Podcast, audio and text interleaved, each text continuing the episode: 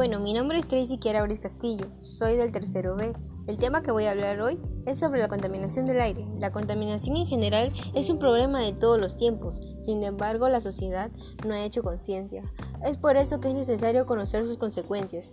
La contaminación se da por muchos factores, entre ellos las basuras que emiten gases, incendio, quema de hojas, cenizas volcánicas, humo de carro y de fábricas.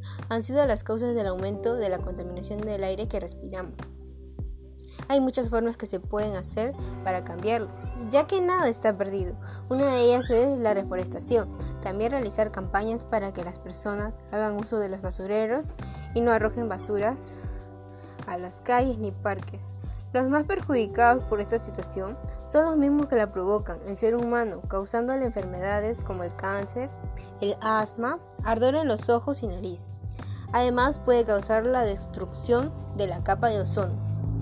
Este es un tema muy complejo, ya que estamos pasando por muchos momentos desagradables por la vida, la salud, pero aún con la, con la colaboración de todas las personas y con las medidas que se tomen, se puede llegar a reducir la contaminación y aumentar la calidad de aire. Bueno, eso sería todo. Muchas gracias por su atención. Les agradecería mucho que compartieran este podcast entre todas las personas. Gracias.